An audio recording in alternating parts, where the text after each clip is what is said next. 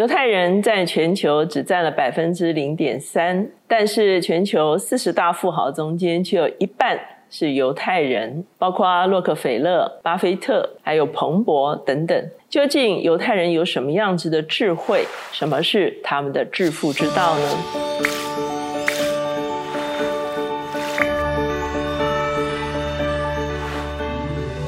大家好，我是乔美伦老师，每周一次在乔氏书房和大家见面。今天我们的单元是老书新读，今天我们所要介绍的这本书就是犹太人的说服艺术。今天我们这本书呢，它的作者雅尼夫柴德。他就是一个犹太人，那他被称为是说服力博士。他曾经主讲过一千六百五十场以上的讲座，他被誉为是一个游说领域的国际专家，也是魅力十足的一个演讲家。在他这本书中间呢，他首先要来谈一谈超过数千年的这个犹太人在各国中间的经商之道，哈，在说服顾客这方面。他们好像是一个老手哈。首先，他讲到说，在提供解答之前，要先销售问题。比方说，在亚马逊的网站上面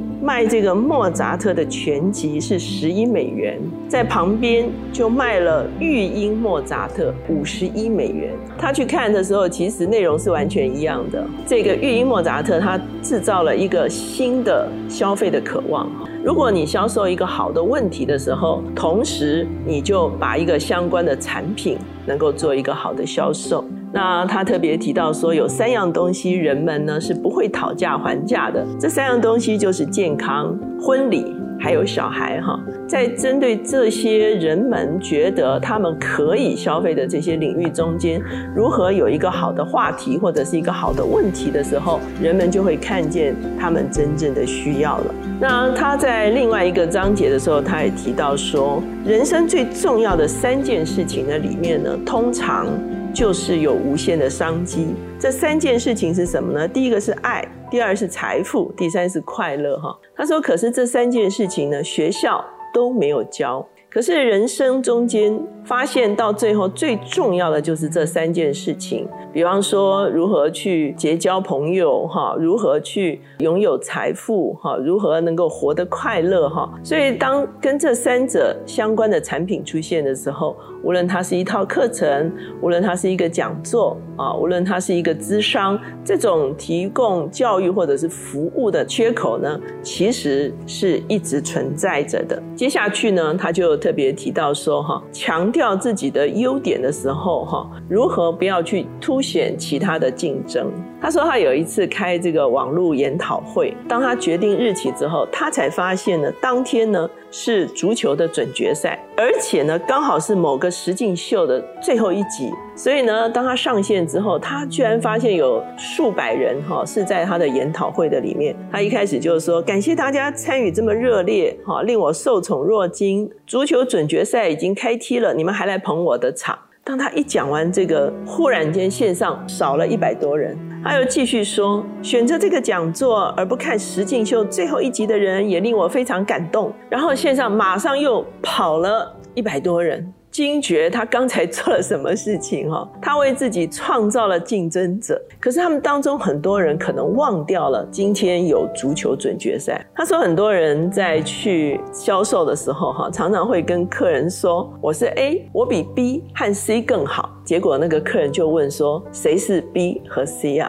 啊，结果是什么？客人就决定说：“那我要看看 B 跟 C 再做最后决定。”哈，所以呢，他就特别讲到说，他应该只说。谢谢你们没有看电视而来参加我的线上研讨会，非常感谢，这样就足够了哈，而不是要去提示还有其他的竞争对手。当你在销售的时候，你就集中强调自己所销售的东西的优势是什么就可以了哈。接下去他会谈到小的事情哈，会影响你在说服或者是销售上的事情哈。比方说，他说有人要跟你谈话的时候，问你要不要喝饮料，你要说喝要喝。那问你要喝冷的还是热的时候呢？你要说喝热的，为什么呢？因为这个会延长你们对话的时间，而且呢，双方一起坐下来慢慢喝的时候，其实有就有交流的空间哈。如果你是办讲座的时候呢，要提供点心。他说为什么呢？因为如果你的呃讲座的时间是非常长哈，如果中间没有提供点心的话，很多人会提早走。可是如果你中间是有 break 时间、有茶点的时候呢，与会者他会觉得很安心，他会觉得他可以好好的待下来哈。他也举到很有趣的例子，他说餐厅哦，我们知道在西方就是有小费的这个制度哈。当天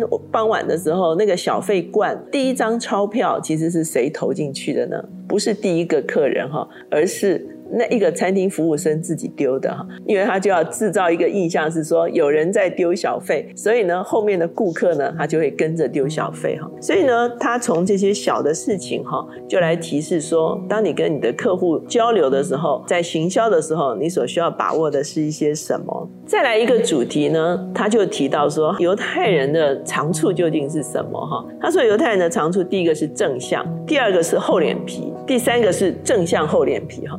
呃，这个说法真的是非常有趣。在一般的饭店的门口会有两种服务人员，一种人呢是接待员，他称接待员是高贵骏马。接待员不需要一定提供什么服务啊，他只需要面露微笑哈，很体面就可以了。可是有另外一种服务人员呢，就是服务生哈，那他们呢却需要像野马一样主动、积极，而且询问客人需要提供什么样子的服务哈。那他在书里特别讲到他的几个孩子哈，跟他们的朋友哈，三个小孩子在玩游戏哈，一个当老板哈，一个当客人哈，那还有一个最小的哈，他们就叫他当服务生哈。然后呢，那个客人在外面看来看去的时候呢，那个老板就跟那个服务生快快快，你要去问他说，请你进来。所以呢，他就观察连他的小孩哈，他们如果要跟顾客建立关系的时候，主动积极是非常重要的。他说他有一次到银银行去哈办行销讲座哈，我们知道银行其实也是有业务的哈，他就问银行经理，过去的一年中间，你们有没有一个人走出银行外，看看周围的企业，向他们介绍你们的分行？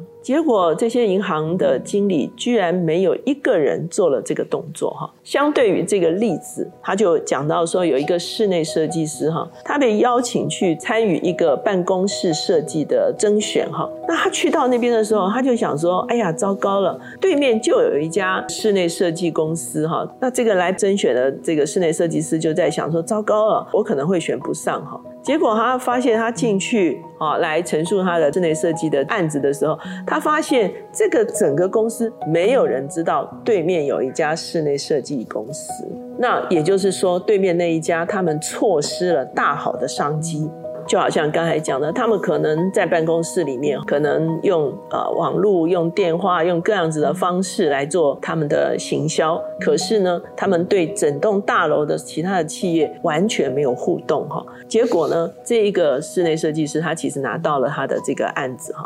特别讲到说正向厚脸皮这件事情哈，即便遇到不方便、不容易的一个状况，你仍然能够很主动、很积极的交流、分享跟表达。对他自己而言，他的商品往往就是讲座。他说，好的演讲人呢，很多场中间会有至少也会有一场讲的是失败的哈。他说，事实上，所有的观众呢，都只记得你最后一场演讲。最好的补救方法就是赶快再讲一场。然后把它讲得非常精彩哈，他也特别讲到说如何去教育你的消费者。他说有两家电器行都在卖相同的电器哈，那有一家呢，客户走进来的时候，他就跟他介绍说啊，我的这个这这个电视怎样怎样怎样哈。可是他很多术语啊，其实呢，呃，客人可能是听不懂的。那另外一家电器行呢，他写了一份指南，叫做《为客厅挑选电浆荧幕的十个秘诀》，贴在脸书上，他电邮给他的客人。第第二家这个电器行，他其实就做出了差异化，他把自己当成了专家，他大幅的传阅他的指南，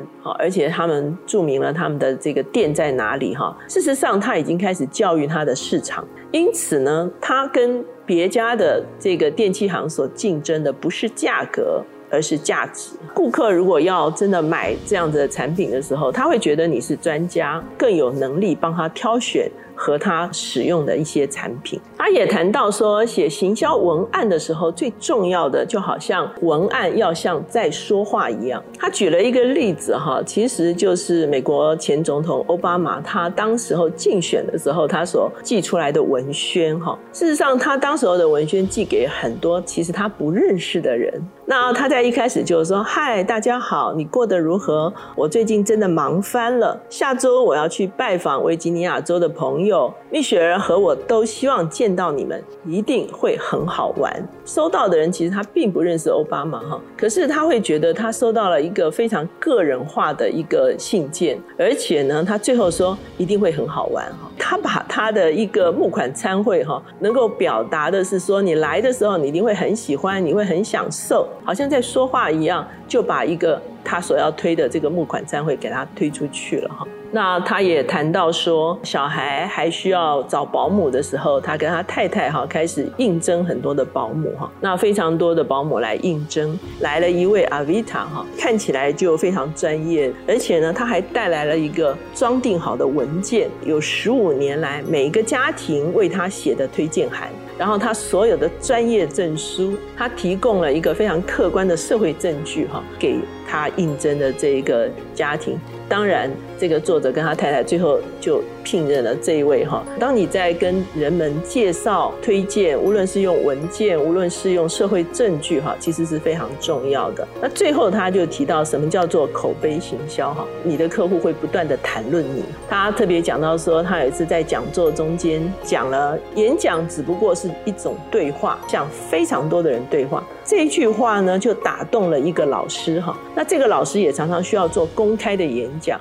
可是他每次都会觉得说，哦，我要做公开演讲的时候，我我会很担心，他就非常紧张。可是他听了这个作者说了这句话之后，他在每一次自己做演讲的时候，他就用这句话提醒他自己哈，就克服了他演讲的这个困难哈。所以后来他遇到这个作者，他就上前跟他说：“谢谢你哈，你给我很大的帮助。”这位老师每一次几乎都会提到他，自动的。就成为了他的口碑行销哈，顾客在谈论你的时候，不但显出你的价值，也让他们自己觉得自己很有价值哈，他们就会不断的成为你的口碑行销哈。他用了非常多他自己的经验啊，也用了非常多他帮助企业做行销之商的时候的一些例子哈，非常活泼的讲到说服人这件事情上，你要怎么去做。所以今天这本书《犹太人的说服艺术》。就推荐给大家。